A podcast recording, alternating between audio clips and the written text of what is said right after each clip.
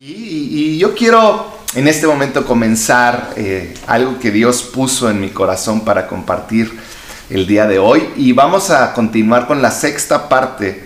Eh, ya parece serie de Netflix, ¿verdad? Está larga la serie, pero eh, seguimos viendo el libro de Efesios y llegamos a una parte de nuestra serie digno de recordar, verdades dignas de recordar.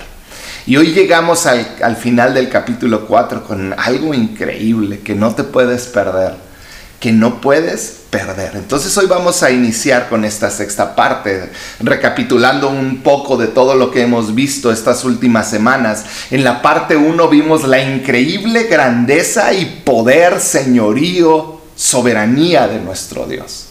Cómo Él está muy por encima de todo.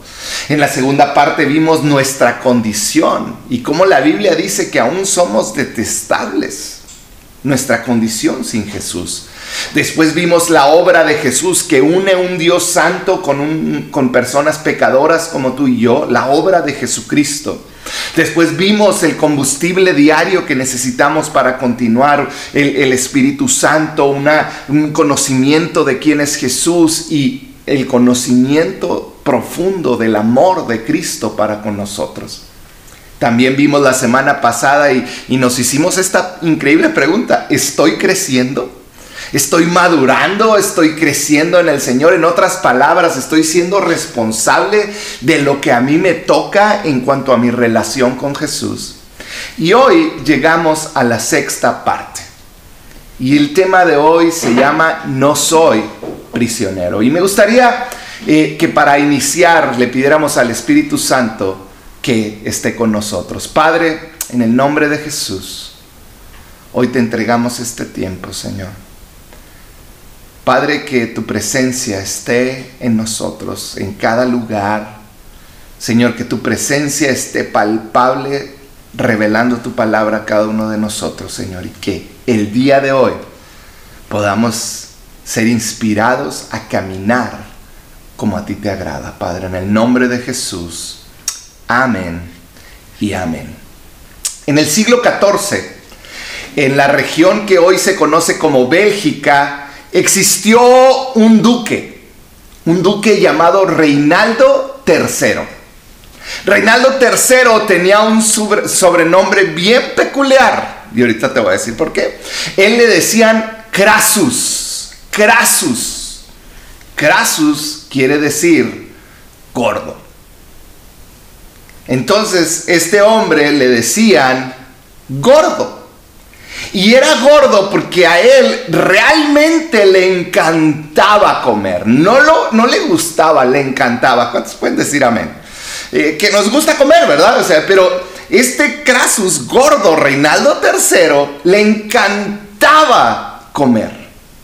Cuando pasaron los años, este duque tenía un hermano menor y cuando su hermano menor creció, su hermano menor llamado Eduardo tuvo una pelea violenta con Crasus, con Reinaldo. Después de que Reinaldo y él eh, estuvieron peleando, eh, esto desembocó en una pequeña guerra interna y Eduardo derrotó a Reinaldo y ahora Eduardo tomó la posición de duque. Y cuando después de que pelearon, este Eduardo llevó a su hermano Reinaldo, el gordito, lo llevó preso, vamos a decir preso entre comillas. Y lo que hizo en el castillo donde vivían es que construyó en la parte alta un cuarto especial donde metió a su hermano. Ahí lo metió. Y Eduardo le dijo a Reinaldo, no te preocupes, no eres prisionero. No eres prisionero. En el momento en el que tú salgas de este cuarto que acabo de construir para ti, este cuarto tenía puertas, tenía una puerta de entrada y salida sin llave, tenía ventanas sin rejas.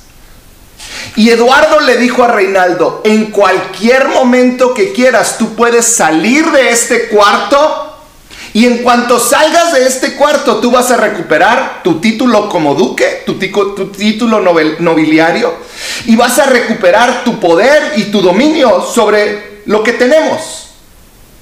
Lo único que tienes que hacer es salir de este cuarto. Ahora, para una persona de tamaño normal, eso hubiera sido algo sencillo. Porque simplemente hubiera caminado a la puerta, hubiera abierto la puerta y hubiera salido. Y hubiera recuperado todo lo que tenía, su autoridad, su título nobiliario. El problema es que Eduardo, y no sé si por ahí tengo una foto, el problema es que Eduardo, perdón, eh, Reinaldo era gordo, era gordito, le encantaba comer. Entonces, no cabía por la puerta ni por las ventanas. Eduardo, conociendo cuál era la pata de palo de su hermano Reinaldo, cada día le hacía llegar bandejas grandes con comida riquísima. Y Reinaldo todos los días comía y comía y comía porque le encantaba comer. Reinaldo lo único que tenía que hacer era dejar de comer, enflacar, y él iba a recuperar todo lo que había perdido. Su autoridad, él iba a recuperar todo. Pero él permaneció preso porque siguió satisfaciendo sus apetitos. Siguió comiendo porque le gustaba comer. Prefirió la deliciosa comida a enflacar para salir de la prisión en la cual Reinaldo estaba. Con el tiempo, la gente empezó a acusar a su hermano menor, a Eduardo, de ser cruel con su hermano. Pero cada vez que venían con su hermano y le decían, eres cruel con Reinaldo, Eduardo les decía, no mi hermano no es ningún prisionero. Él puede salir de, la, de su cuarto cuando él lo decida. Él puede salir de su cuarto cuando él lo decida. Reinaldo pasó 10 años encerrado en su cuarto. Y no pasó 10 años encerrado en su cuarto porque a los 10 años él adelgazó o dejó de comer sino porque a los 10 años hubo una batalla y en batalla murió Eduardo. Entonces sacaron a Eduardo de ese cuarto, tiraron la pared y a los pocos meses, debido a su estado físico, Reinaldo también murió. En otras palabras, Reinaldo murió preso de su propio apetito. Qué increíble historia. Hoy vamos a ver un pasaje donde Pablo le dice a la iglesia, no mueras preso de tus propios apetitos, como Reinaldo. No mueras preso de tus propios apetitos. Vamos a llegar a Efesios capítulo 4, versículo 17 en adelante. Si quieres acompañarme a leerlo, dice así, con la autoridad del Señor, digo lo siguiente, ya no vivan como los que no conocen a Dios. Fíjate que, que, que Qué increíbles palabras les está diciendo con autoridad que viene de Dios. Yo te digo a ti, ya no vivas como los que no conocen a Dios, porque ellos están irremediablemente confundidos. Tienen la mente llena de oscuridad, vagan lejos de la vida que Dios ofrece, porque cerraron su mente y endurecieron su corazón hacia Él. Han perdido la vergüenza, viven para los placeres sensuales y practican con gusto toda clase de impureza. Por eso, pero eso no es lo que ustedes aprendieron acerca de Cristo.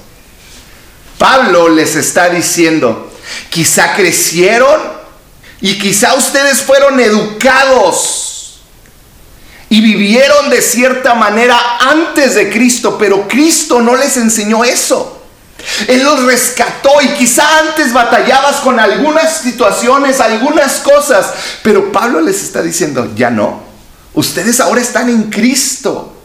Ahora, recordemos un poquito el contexto de Éfeso, porque este libro de Efesios fue escrito a la iglesia que residía en Éfeso.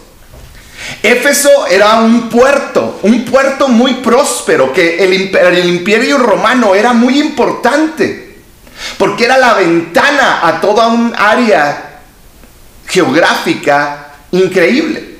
Entonces Éfeso era este lugar importante, moderno, pero lleno de perversión, lleno de libertinaje, lleno de idolatría, lleno de maldad. Era un lugar con estos contrastes, quizá mucho como la ciudad en la que vivimos.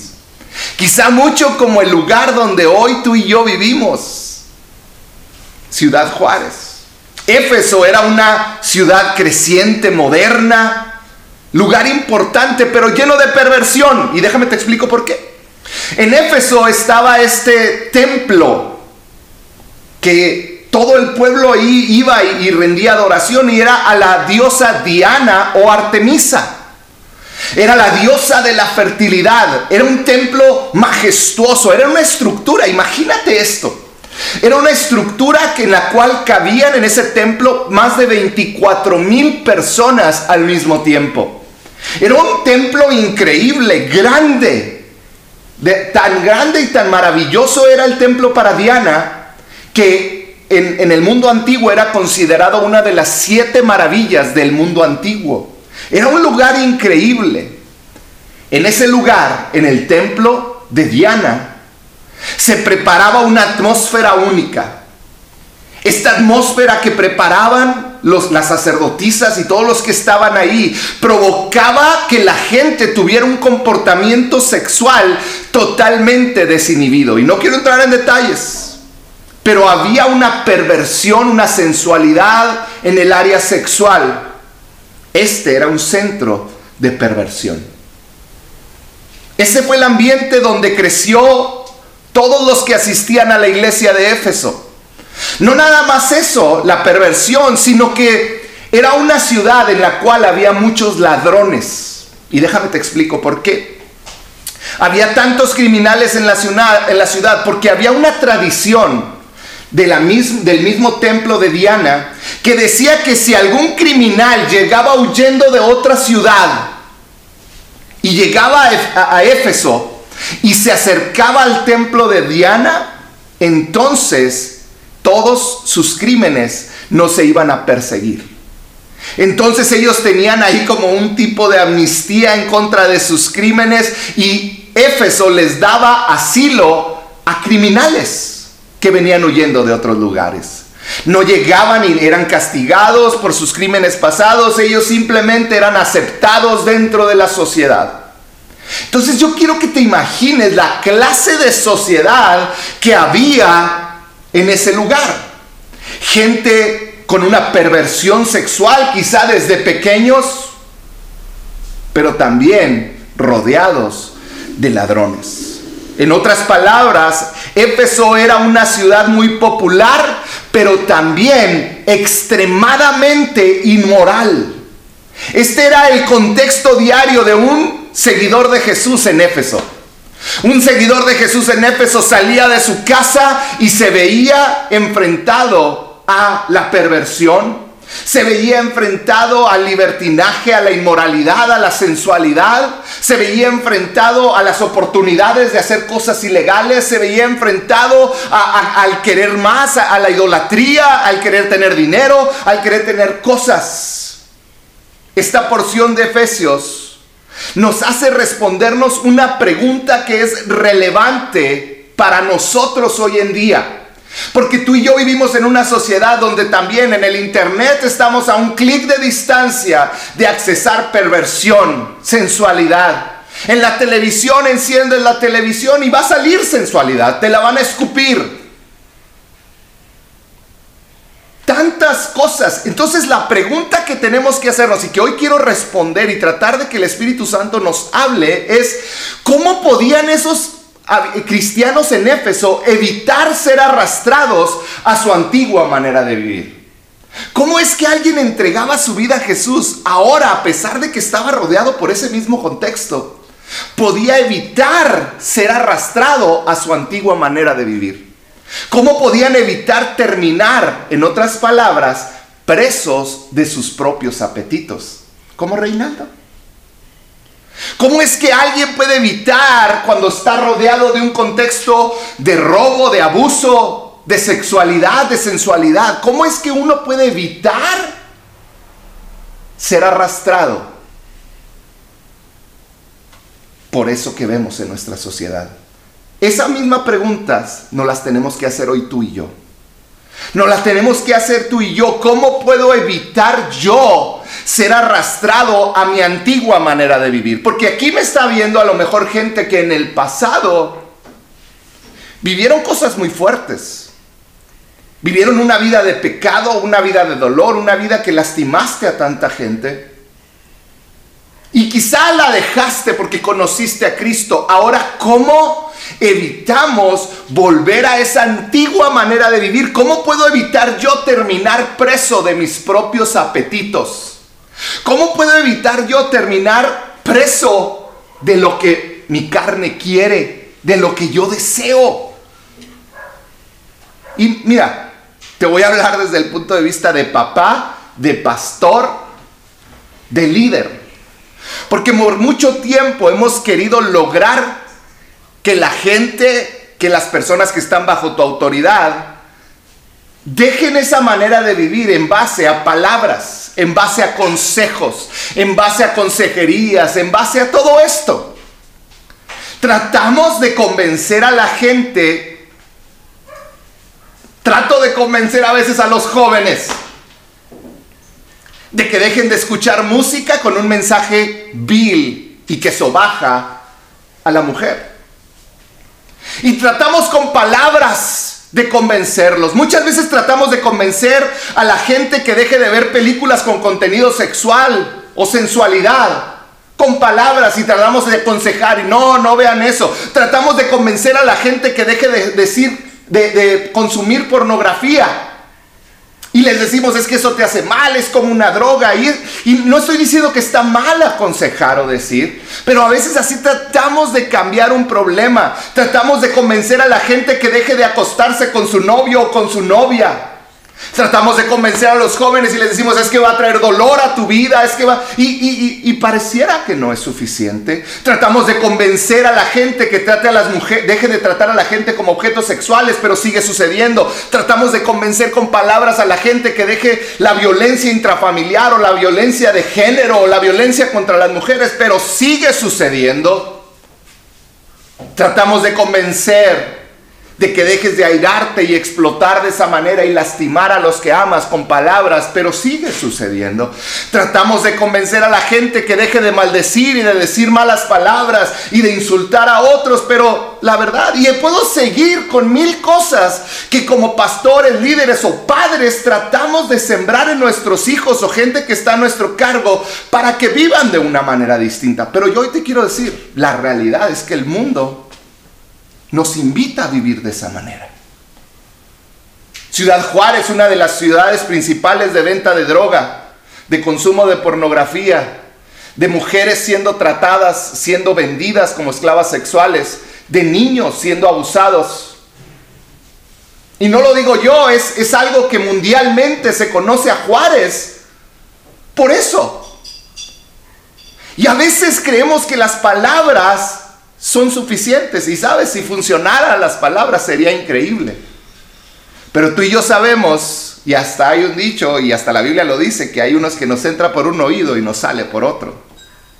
Hay una realidad. Consejos, palabras se las lleva el viento.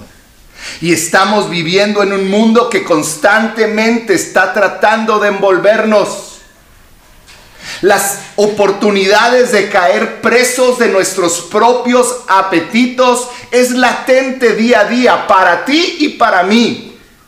Cada uno de nosotros se nos presentan oportunidades diariamente para caer presos de nuestros propios apetitos. Basta ver la televisión. En la televisión está llena de reality shows donde esos reality shows te empiezan a decir y te muestran vez tras vez que tu manera de vivir está mal. Que tener relaciones sexuales con uno y con otro y, vivir una vida alegre y que tomar y que emborracharte y que caerte de borracho y que enseñar tu cuerpo es lo correcto y es como se divierte uno realmente. Y eso es lo que nos enseñan los reality shows. Una sociedad donde, donde se nos vende que el actuar inapropiadamente o una, intención sexual en todo es lo normal. Donde tener sexo abiertamente es lo correcto, es, para eso fuimos creados. Una sociedad donde tiene la idea de que tener más es mejor. Donde el que tiene más, uh, es más bendecido. Donde una sociedad que diariamente nos está vendiendo el que quieras acumular, el que quieras tener más, a cualquier precio. No importa si es matando a otros por medio de la droga. El chiste es que tú tengas el carro que soñaste. Que tengas la casa que siempre quisiste, los zapatos, la ropa que soñaste. Vivimos en una sociedad donde un youtuber o muchos youtubers marcan los anhelos y los sueños de las personas hoy en día. Donde porque un youtuber tiene 30 millones de seguidores y él habla de cierta manera, entonces esa es la manera como le tenemos que hacer. Vivimos en una sociedad que diariamente nos está invitando a hacernos presos de nuestros propios apetitos a que vivir el placer de hoy significa la felicidad, aunque eso signifique que vivas toda una vida encerrado en una cárcel. ¿Cómo evitar terminar preso de mis propios apetitos? Efesios 4:22, ve conmigo ahí a Efesios 4:22, porque Pablo comienza a decirnos cómo, cómo es que puedo evitar terminar preso de mis apetitos. Efesios 4:22 dice algo. Efesios 4:22 dice, desháganse de su vieja naturaleza pecaminosa y de su antigua manera de vivir que está corrompida por la sensualidad y el engaño. Fíjate qué palabras. Dice desháganse. Otra versión dice, despójate. Fíjate, dice, desháganse de su vieja naturaleza. Vamos a hacer como que este lujoso saco que me acabo de poner es mi vieja naturaleza, es basura, es una bolsa de basura. Y es mi vieja naturaleza que está corrompida por la sensualidad y el engaño por la sensualidad y el engaño de que dándome placer o haciendo lo que yo quiero, yo vivo engañado creyendo que esa es la felicidad. Donde teniendo relaciones con mujeres me va a dar felicidad sin saber que estoy cayendo preso de la soledad, de las consecuencias por mi pecado. Donde vivo engañado de creer que disfruto tanto el tener relaciones con mi novia, los jóvenes que sería un desperdicio de mi juventud no hacerlo. Y vivo engañado de la sensualidad. Dice Pablo, está corrompida mi vieja naturaleza por la sensualidad y el engaño. Y Pablo dice, despójate, quítala, aviéntala, despójate. No habla de palabras solamente, no habla que así, porque cuántas veces he escuchado gente decir, no, yo sé que estoy mal. No, ya no lo voy a hacer. No, no se trata de reconocer solamente que estás mal. Se trata del acto, es, es un verbo, dice desaste, despójate, quita. Deja de vestirte con eso, deja de escuchar lo que escuchas, deja de hacer lo que haces, despójate. Lo que el Espíritu Santo está diciendo por medio de estos versículos de Efesios es, toma una decisión consciente de no vivir por tus apetitos. ¿Tú crees que Reinaldo III no se paraba todos los días y escuchaba y a lo mejor de la ventana veía el canto de las aves? Veía niños jugar, quizá veía a su familia allá abajo reunida. Y quizá él quería salir de su casa, de su cuarto, perdón, pero no podía. Y quizá decía en ese momento, sí, me voy a poner a dieta. Pero luego llegaba el pollito, los trozos de carne, los postres. Y decía, me aguanto, prefiero disfrutar. Pablo les dice, despójate, toma la decisión de no vivir de tus apetitos. De alguna forma, lo que le está diciendo Pablo en otras palabras, despojarse no tan solo es sentirte mal por algo que hiciste. Despojarte no es nada más decir, sí, la regué, ya no puedo regarla tanto. Despojarte es arrepentirte. Yo lo pondría así en esas palabras. Despojar, porque arrepentimiento no solo es llorar, Arrepentimiento no solamente es llorar, porque ¿cuántas veces has llorado por algo que has hecho mal? ¿Cuántas veces has prometido, no lo vuelvo a hacer? Y lo repites. Arrepentimiento no es hacer promesas vacías. Arrepentimiento es decidir cambiar de camino. Es decidir, este que está lleno y que está manchado de sensualidad y de engaño, me lo quito. Me deshago de él Tomo decisiones conscientes y camino en lugar contrario. Eso es arrepentimiento. Arrepentimiento es dar pasos para cambiar tu estilo de vida. En otras palabras, Pablo nos está diciendo, lo primero que debo hacer para no ser preso de mis apetitos es constantemente vivir en un estado de arrepentimiento. Es decir, Señor, me arrepiento. Perdón, no constantemente, conscientemente es conscientemente vivir arrepentido. Conscientemente llevar mi pecado y mi deseo, mi apetito a Dios. Decirle, Señor, me arrepiento. Y ahora, muchos caemos en el engaño de creer que eso es todo. Ya me arrepentí. Ya me despojé ya me quité todo y tendemos a medir nuestro cristianismo en base a las cosas malas que dejamos de hacer. Y empezamos a medir de esta manera. Y, cuando tú dices, no, es que yo soy un buen cristiano, porque mira, yo ya no tomo. Yo ya no tomo. Yo dejé de gritar o dejé de insultar a mis hijos, dejé de fumar o dejé de ver pornografía, ya no me acuesto con otras mujeres. Mira, yo, yo ya soy cristiano y yo por eso ya no golpeo, no insulto a mi esposa etcétera, etcétera. Y tendemos a medir nuestro cristianismo en base a lo que nos quitamos. Pero Pablo, y, yo quiero que pienses en este ejemplo antes de volver a Pablo. Vamos a decir que una tarde te saliste a trabajar a tu jardín. Tienes un jardín grande y tienes que mover tierra y estás todo sucio.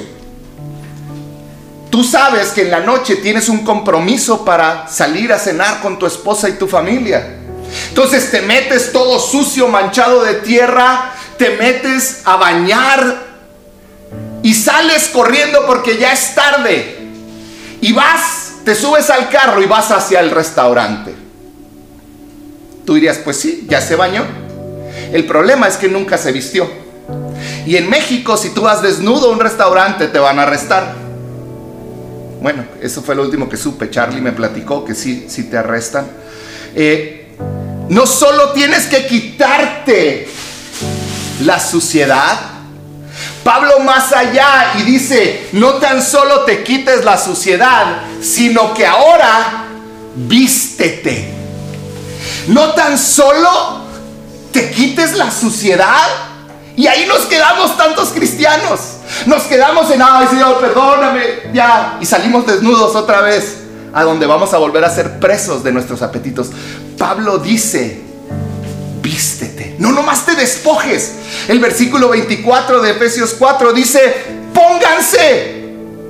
El 22 decía, despójate. El 24 dice, ponte. ¿Qué te tienes que poner? Pónganse la nueva naturaleza. Está más bonito este, este saco, ¿no? Que el otro que traía. Porque el otro era basura.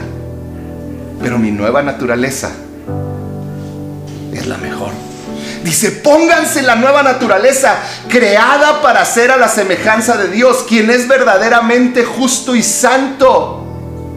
Cuando nos arrepentimos y pasan los días y estamos igual, pareciera que entramos en un ciclo. Vivimos en un ciclo donde estoy bien con Dios, luego la riego, luego lastimo a alguien, luego me lastimo a mí mismo y luego cuando ya estoy en dolor me arrepiento. Entonces me arrepiento y ahora estoy bien. Pero luego me descuido porque no me he visto y lo la vuelvo a regar, vuelvo a lastimar a alguien, me vuelvo a lastimar a mí mismo, lastimo a Dios, me arrepiento.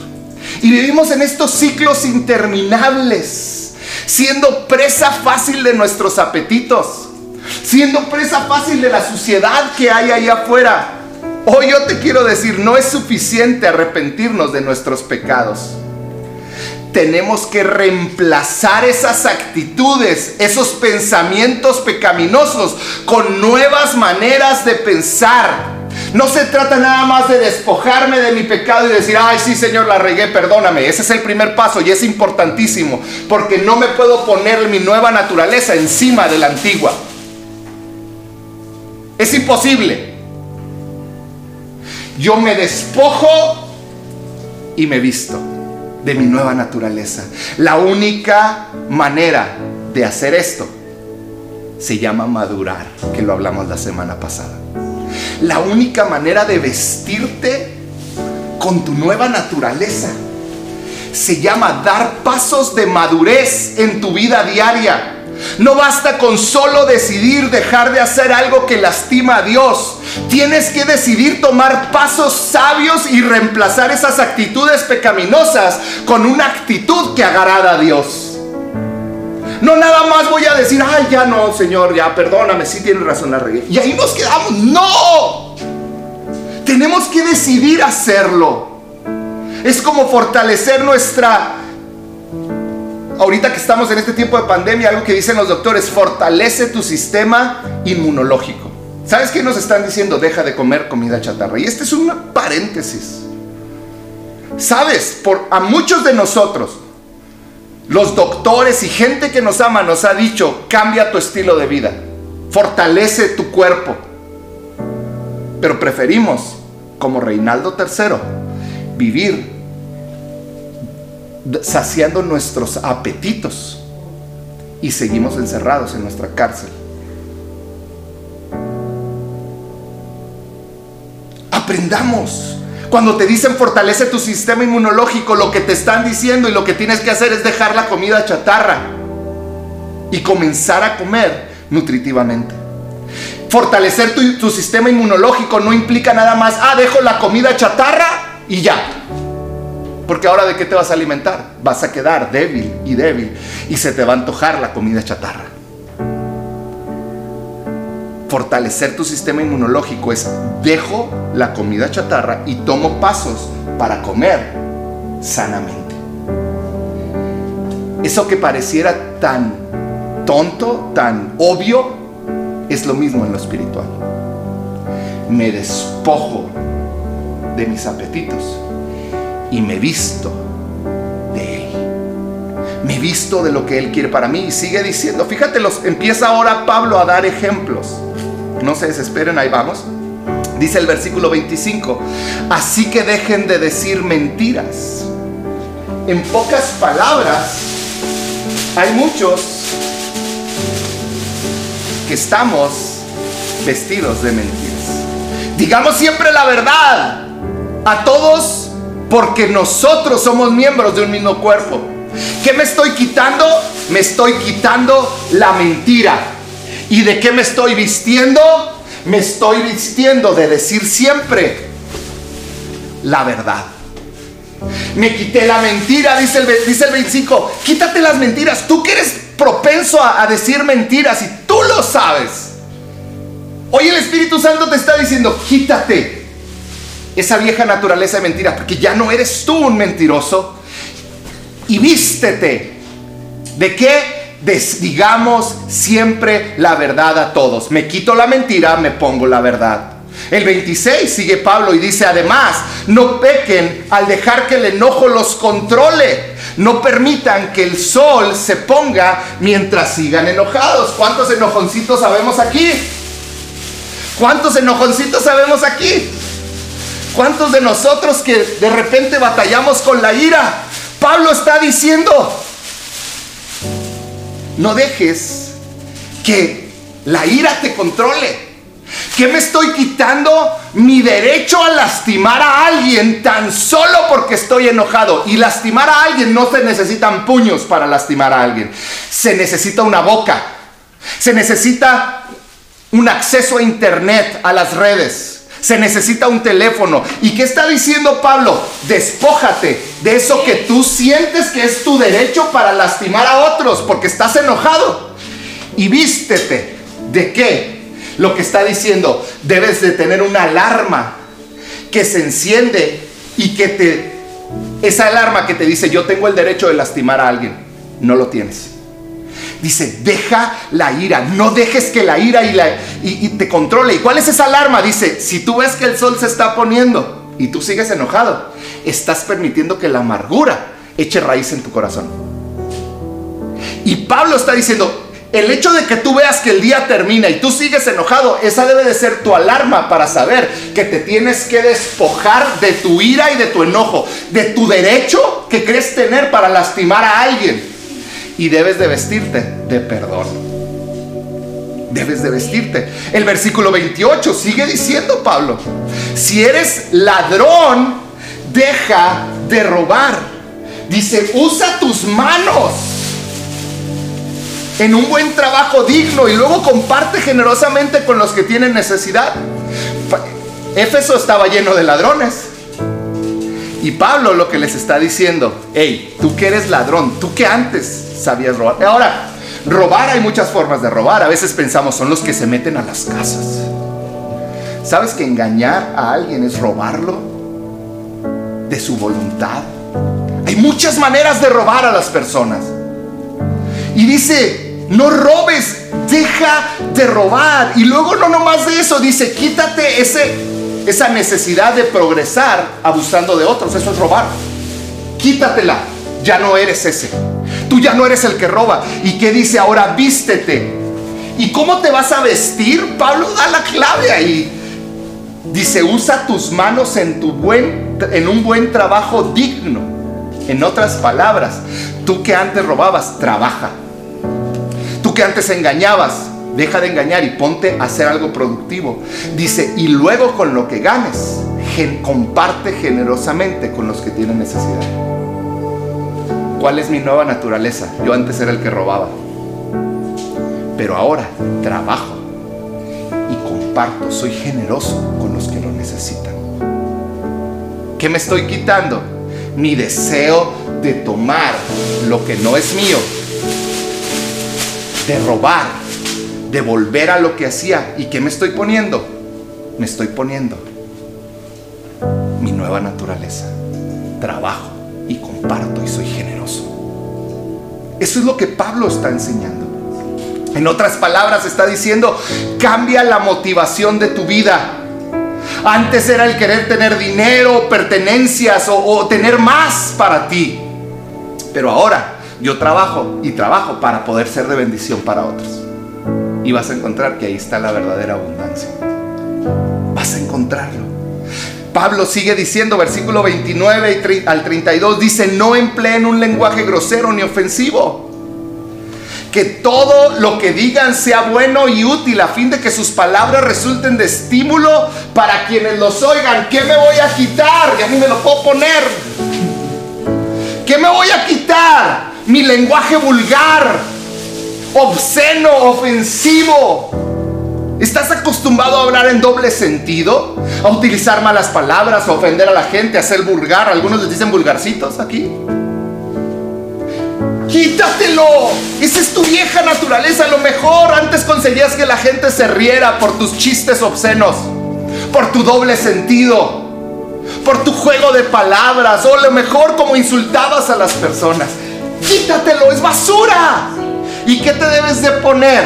Palabras que levantan, palabras que alientan, palabras que traen esperanza a otros. Y fíjate lo que dice el versículo 30 al 32. Algo que es increíble. Porque está diciéndonos, si tú no te quitas, todo eso de lo que hablamos, vas a entristecer a Dios. Si tú te sigues vistiendo de basura, vas a entristecer a Dios. Dice, no entristezcan al Espíritu Santo de Dios con la forma en la que viven. Deja de vivir con tu saco de basura. Ponte la nueva naturaleza. No entristezcan al Espíritu Santo de Dios con la forma en que viven. La forma en que vives, en otras palabras, o va a entristecer a Dios o va a hacerlo sentirse feliz contigo. Va a hacer que su rostro brille sobre ti. Dice, recuerden que Él los identificó como suyos. O sea, eres de Él. Y así les ha garantizado que serán salvos el día de la redención. ¿Qué tienes que hacer? Fíjate, lo vuelve a repetir. Líbrense de toda amargura, furia, enojo, palabras ásperas, calumnias y toda clase de mala conducta. Líbrate. Por el contrario, vístete de esto. Sean amables unos con otros, sean de buen corazón y perdónense unos a otros, tal como Dios los ha perdonado a ustedes por medio de Cristo. ¿Qué me estoy quitando? Amargura, amargura, furia, enojo, palabras ásperas, calumnias y toda clase de mala conducta. ¿Qué me estoy poniendo? Amabilidad, bondad y perdón. Despójate de tus apetitos. Despójate. Madura. Toma decisiones correctas. Hay dos decisiones, con esto termino, que te he hablado hoy que van a cambiar tu forma de vivir. Te van a sacar de la prisión que quizás has vivido por años. Hoy nuestra plática se llama No soy prisionero, porque no eres prisionero. La puerta desde que Cristo murió está abierta. Y tú tienes libre acceso a tu libertad por medio de Cristo. Él es esa puerta. Pero con una bolsa de basura sobre tu vida no puedes pasar por ella. La primera decisión que tienes que tomar es arrepentirte de tu manera incorrecta de vivir. Y número dos, permitirle al Espíritu Santo que te fortalezca diariamente para actuar de la manera que debes de actuar, que a Él le agrada. La verdad digna de recordar el día de hoy es, yo no soy prisionero de mis apetitos. Deja de engañarte, no eres prisionero tú has decidido quedarte en esa prisión. Tu libertad ya ha sido comprada, el precio ha sido pagado, la puerta fue quitada.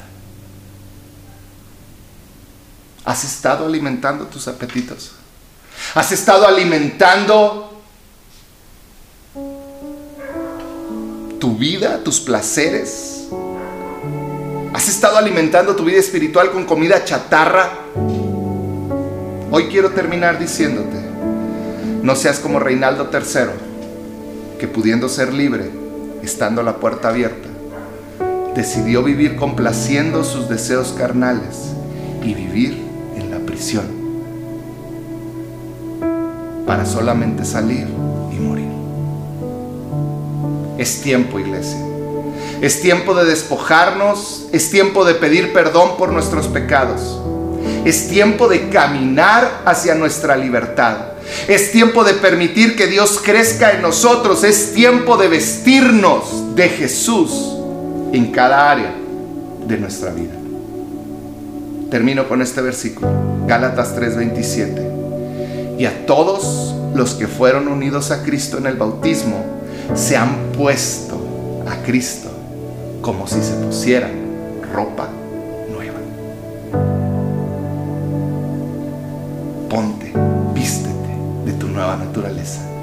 Vístete de Cristo.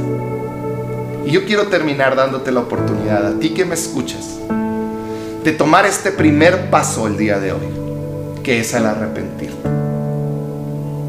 Todo comienza con el arrepentimiento, con el tomar la decisión consciente de arrepentirte.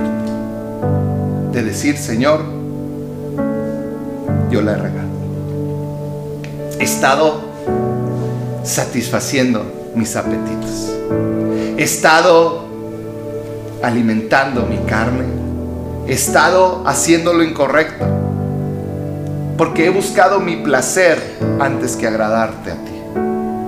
Sabes, el primer paso es reconocer esto y arrepentirte. Así que si estás ahí, ahí donde quiera que estés, yo te quiero invitar a que en este momento des un paso para arrepentirte. Des un paso que le puedas decir al Señor, perdóname. Me he equivocado, la he regado. He tomado malas decisiones, he estado preso de mis propios apetitos, aún viendo la puerta abierta. Si tú eres ese y quieres mandarnos un mensaje, puedes hacerlo. Pero yo quiero orar por ti. Yo quiero orar por ti.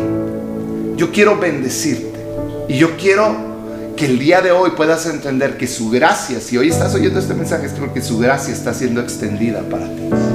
Y Él quiere abrazarte el día de hoy. Padre, yo pido por cada hombre y mujer que el día de hoy se está arrepintiendo.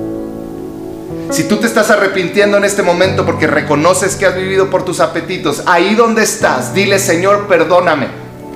Hoy reconozco mi necedad, hoy reconozco que te he lastimado, que he lastimado a otros y hoy me arrepiento por vivir por mis satisfaciendo mis propios apetitos. Señor, hoy te pido perdón porque solo he pensado en mí. Hoy te pido perdón porque he hecho lo que yo he querido sin importar el daño que voy a causar. Y sin importar el daño que te voy a causar a ti. Señor, perdóname por preferir una relación sexual, por preferir una relación de amistad, por preferir el dinero, por preferir un deporte por encima de ti. Señor, perdóname. Ahí donde estás. Arrepiéntete y dale la oportunidad a Dios que sane y entre a tu corazón. Y Padre, yo pido por cada persona que en este momento se está arrepintiendo, Dios, que tu presencia en este momento les abrace y les llene de certeza, de seguridad de que tú estás con ellos, de que tú no les dejas, Señor. Y Padre, yo pido por cada uno de nosotros, no nomás hoy dejamos un vestido de basura, nuestra vieja naturaleza, sino que hoy nos vestimos de Cristo. Señor, ayúdanos a dar pasos de madurez. Ayúdanos a caminar. Ayúdanos a honrarte con nuestra vida. En el nombre de Jesús. Amén y amén. Amén. Si tú el día de hoy recibiste al Señor, nos gustaría saberlo. Puedes ponernos ahí un mensaje en los, en, los comentarios o puedes mandarnos un inbox a Amor y Verdad, Centro Cristiano Amor y Verdad, porque nos gustaría saber quién eres, orar contigo, poder abrazarte ahorita virtualmente. Pero qué bendición que puedas hoy encontrarte